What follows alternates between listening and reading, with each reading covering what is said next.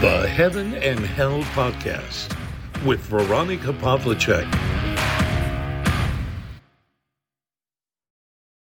Hallo allerseits, hier spricht wieder eure Veronika aus Wien. In den ersten Folgen meines Podcasts habe ich mir vorgenommen, ein wenig über mich zu erzählen. Nicht aus Geltungsdrang, sondern damit du mich kennenlernen kannst und damit du weißt, wie es kommt, dass ich über die Themen spreche, über die ich eben spreche. Denn das ist ja kein Zufall, das hat mit meinem Leben und mit meinen Erfahrungen zu tun. Und wenn ich in der Ich-Form erzähle, dann ist das Du mit gemeint, weil ich glaube, dass viele, die mir hier zuhören, sich in der einen oder anderen Geschichte wiederfinden werden. Wenn das so ist, dann freue ich mich und wenn dir der eine oder andere Gedanke auch hilft, dann freue ich mich noch mehr. Ja, heute der Titel der Folge Forscherdrang. Das ist etwas, das kenne ich schon seit meiner Kindheit. Schon als kleines Kind war ich ein Warum-Kind. Man musste mir alles ganz genau erklären. Und dann kam schon das nächste Warum, so in Schichten, in Schichten, in Schichten schon sehr früh. Und dann in der späteren Kindheit ist dann so richtig der Forscherdrang erwacht. Ja, meine Mutter war mäßig begeistert, als ich immer wieder mit einem Kübel voller Kaulquappen nach Hause gekommen bin um die faszinierende Metamorphose in Frösche zu beobachten. Ich habe da ein ausgeklügeltes System gehabt, denn ich habe ja gewusst, dass sie im Wasser ertrinken würden. Ich habe Bambusstäbe in das Gefäß gegeben und bin dann schon ganz aufgeregt gewesen, als die Kaulquappen ihre Hinterbeine schon entwickelt hatten und dann haben sich begonnen, die Vorderbeine auch zu entwickeln. Und irgendwann ist der Moment, wo sie an diesen Bambusstäben hochklettern und aus dem Wasser herausgehören. Dann habe ich das Gefäß genommen mitsamt den Bambusstäben und habe die Frösche wieder in die Freiheit entlassen am Teich. Für mich war das ein so unglaubliches Erlebnis und es ist ja auch ja, seien wir uns ehrlich, es ist ein Wunder oder wie eine Libelle schlüpft und die Haut zurücklässt, die Puppenhaut und ihre Flügel ausbreitet, trocknen lässt und dann in die Sonne entschwindet und fliegt. Das hat mich so sehr fasziniert, dass ich immer mehr und mehr über diese Naturzusammenhänge wissen wollte. Ich war sehr viel draußen. Ich habe im Wald Materialien gesammelt, ja, Zapfen, Blätter, Steine, alles mögliche, Moos, Polster, ja. Also das war meine größte Freude. Und zu meinem neunten Geburtstag habe ich mir nicht irgendein Spielzeug oder irgendein Fahrzeug oder so etwas gewünscht, sondern ein Mikroskop. Und da habe ich mein allererstes Mikroskop bekommen zum Glück und dann habe ich die Dinge noch näher betrachtet, bis in ihre Einzelteile. Auf meinen Spaziergängen habe ich einen Schmetterlingsflügel auf dem Boden gefunden, eine Vogelfeder, einen Farn, ja, wo ich bis zu den winzigen Sporen alles mikroskopiert habe und mir unter dem Mikroskop in großer Vergrößerung angesehen habe. Naja, und daraus ist eigentlich ein Berufswunsch entstanden. Aus einer kindlichen Neugier, ja, aus dieser Wissbegierigkeit und mit diesem, ja, mit dieser kindlichen Vorstellung, dass man diesen Forscherdrang zum Beruf machen kann. Die Naturwissenschaften haben mich auch in der Schule sehr interessiert und so ist dieser Weg immer weitergegangen. Ich bin älter geworden, die Technik ist immer besser geworden, ich habe immer mehr und mehr gesehen. Ich habe dann auch Zeitschriften gelesen und Dokumentationen angesehen, wo ich das erste Mal Aufnahmen von einem Elektronenmikroskop gesehen habe. Und so ging das immer weiter, weiter in die Tiefe. Irgendwann einmal stößt es an die Grenzen. Ja, man kann die Farbpartikel auf dem Schmetterlingsflügel noch sehen, ja. Aber wie geht's dann weiter? Ja, dann kommt man schon auf die atomare Ebene, auf die Moleküle und ja, geht's noch kleiner. Ja, heute wissen wir, es geht noch kleiner bis hin zu Quarks und das kann man sich ja kaum mehr vorstellen, wie klein diese Teilchen dann sind. Und dasselbe gibt's dann auch in der anderen Richtung. Das habe ich dann auch bald erfahren. Es gibt ja nicht nur den Mikrokosmos, sondern auch den Makrokosmos, wo sich viele dieser Gesetzmäßigkeiten der Natur in der anderen Richtung, in die ganz große Richtung wiederholen. Bei den Planeten und in den Umlaufbahnen und in den Galaxien und so weiter und so fort. Ja, das ist ganz schön einiges, was man da zu verarbeiten hat in einem eigentlich noch kindlichen Hirn, aber ich wollte es einfach wissen und ich habe keine Ruhe gegeben. Ja, es hat darin gemündet, dass ich tatsächlich ein Biologiestudium begonnen habe. In Mathematik war ich zwar schwach, das äh, sollte ich bald schmerzlich merken im Naturwissenschaftsstudium, aber Chemie, Biochemie, Biologie hat mich brennend interessiert. Und da habe ich dann eben gesehen, wie weit das dann weg ist von dieser kindlichen Vorstellung des Forskerdrangs.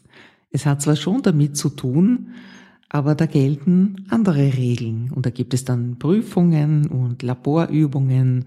Das hat mir zwar auch Freude gemacht, aber ich bin trotzdem froh, dass der liebe Gott mich während meines Studiums dann in eine andere Richtung geschubst hat und dafür gesorgt hat, dass ich beim Radio in, und in den Medien gelandet bin. Ja, die Wissbegierigkeit hört ja da nicht auf, ganz im Gegenteil. Da geht's halt dann um Informationen. Und da bin ich bis heute genauso. Also das gebe ich ehrlich zu. Ich habe viele Gespräche geführt mit Menschen, die sich schützen wollen vor der Flut der Informationen und ich kann es sehr gut nachvollziehen und sehr gut verstehen. Und ja, ich höre immer öfter, ich schaue ja gar nicht mehr Fernsehen, ich höre keine Nachrichten mehr, ich will von dem allen gar nichts mehr wissen. Mein Forscherdrang verbietet mir das, ja. Ich muss wissen. Ich will wissen. Ich höre Nachrichten, ich schaue Nachrichten, ich beobachte verschiedene Medien, um mir aus der Schnittmenge der dargebrachten Informationen zumindest teilweise meine eigene Meinung zu bilden. Das ist sehr anstrengend, das kann ich wirklich nachfühlen. Meine Methode ist, mich zwischendurch auszuklinken und so wie heute einen ganzen Tag im Wald, in der Natur zu verbringen nur mit Vogelstimmen, nur mit natürlichen Geräuschen und das auch einfach zu genießen und da dann auch nicht daran zu denken, wie die Vogelfeder zusammengesetzt ist, sondern einfach einzutauchen in die Schönheit, in die Fülle der Natur und sich dessen einfach zu erfreuen, ohne da jetzt etwas forschen zu wollen. Es ist gar nicht so einfach, diesen Schalter zu finden, wenn man das so in sich hat.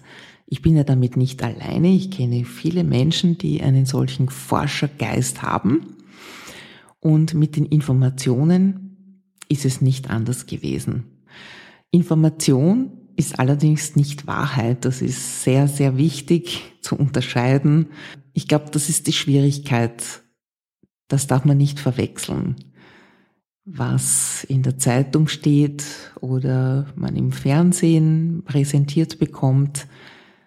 Vielleicht ist es ein Teil der Wahrheit, der Information, aber was es wirklich ist, das wissen wir nicht. Wir waren nicht dabei, wir kennen nur den Ausschnitt, der uns präsentiert wird.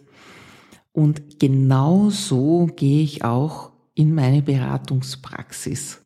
Mit dieser Einstellung, dass ich nichts weiß, dass ich keine voreiligen Schlüsse ziehe, dass ich nicht für bare Münze nehme, was gesagt wird und dass ich immer mit bedenke, dass es auch ganz anders sein könnte. Vielen Menschen ist gar nicht bewusst, was ihr eigentliches Thema ist und manche wissen es zwar, trauen es sich aber nicht anzusprechen und kommen mit einem anderen Thema, mit einer Art vorgeschobenem Thema, ohne dass ich das jetzt negativ meine, auch wenn sich das vielleicht jetzt so anhört, einfach zum Einstieg. Und mein analytischer Verstand, der merkt rasch, dass das wahre Thema ein anderes ist. Das darf man aber niemandem einfach so ins Gesicht schleudern, sondern da kommt die beraterische Empathie auch dazu, dass man mit großem Einfühlungsvermögen sich dem nähert, nach und nach nähert, um zum Kern zu kommen, um Schicht für Schicht abzutragen und dann zum beraterischen Zellkern zu kommen, wenn man so will und wenn man das aus meiner biologischen Betrachtungsweise so sagen möchte. Ja, da gibt es viele Parallelen und ich habe auch nicht umsonst eine systemische Ausbildung gewählt, die meinem naturwissenschaftlichen Geist sehr entgegenkommt, dass man Systeme hat, die man veranschaulichen kann, dass man Familiensysteme grafisch darstellen kann im Genogramm, was ich auch immer wieder mache. Wichtig ist mir nur zu sagen, dass es mehr braucht als diese Analyse, denn das wäre mir zu kurz gegriffen und es wäre mir auch zu kalt. Trocken, analytisch, einmal unbeeinflusst von Gefühlen sich Fakten anzusehen. Und so halte ich das auch bei den Nachrichten und bei jeglicher Information, die ich mir ansehe. Aber dann kommt das Gefühlserleben dazu. Da kommt das Gespür dazu, die Intuition und viele Dinge, die man wissenschaftlich nicht messen kann. Und all das sollte dann die Beratung ausmachen. Der Forscherdrang, den habe ich eigentlich immer nur als positiv empfunden. Er darf aber nicht in bohrende Neugier übergehen, sondern ich bleibe auf der Beobachterposition und es steht mir auch nicht zu, irgendwelche voreiligen Ergebnisse hier zu präsentieren. Und wer in einem ähnlichen Beruf tätig ist, der weiß, die Lösung, die beste Lösung ist die, die der Klient selbst findet und formuliert. Aber natürlich können wir sehr viel dazu beitragen, dass das geschieht mit unterschiedlichsten Methoden und auch mit unserer Persönlichkeit. Und was mit den Kaulquappen begonnen hat in meiner Kindheit, das setzt sich jetzt fort. In den letzten zweieinhalb Jahren hat uns ein Virus sehr beschäftigt, beschäftigt uns noch immer. Und es ist eigentlich unglaublich, dass ein Virus ja gar kein Lebewesen ist. Kein eigenständiges. Es hat keinen Stoffwechsel, es kann sich nicht reproduzieren. Es braucht eine Wirtszelle. Es funktioniert nur mit einer lebenden Zelle. Und ja, so sehr das fasziniert, so sehr ist es auch erschreckend, was dieses nicht einmal selbst lebensfähige Wesen, das ich jetzt vielleicht gar nicht so nennen möchte, weil sie eigentlich gar nicht so etwas ist. Es ist ja nur ein Fragment einer Zelle, könnte man sagen, wenn man sich die Konsequenzen anschaut, die das angerichtet hat in den letzten zweieinhalb Jahren, dann kann man das eigentlich kaum glauben. Und da sieht man auch wieder schön, wie die Wissenschaft an ihre Grenzen stößt. Während meines Studiums habe ich dann sehr, sehr viele Vorlesungen besucht in Richtung der Philosophie oder auch von Philosophieprofessoren. Denn das ist eigentlich das Interessante, diese Schnittstelle, wo die Erklärung und die Wissenschaft aufhört und der Glaube beginnt, unabhängig davon, was man glaubt. Mich hat es darin bestärkt, dass es so etwas wie die Schöpfung geben muss, dass es ein höheres Wesen geben muss, denn ich kann mir nicht anders vorstellen, wie eine solche Perfektion zustande kommt in der Natur. Diese Baupläne, diese unglaublichen, das würde mir nicht plausibel vorkommen, dass es sich dabei um einen Zufall handelt. Auch da bin ich froh, dass ich aus dieser Wissenschaftsecke rausgekommen bin. Wer weiß, würde ich heute in einem Labor sitzen und an irgendetwas forschen, was gar nicht meinen Werten entspricht. Und so bin ich froh, dass ich eine Stimme geworden bin. Und diese Stimme jetzt erhebe in meinem eigenen Podcast. Ich danke dir, dass du mir zugehört hast und freue mich, wenn du beim nächsten Mal wieder da bist.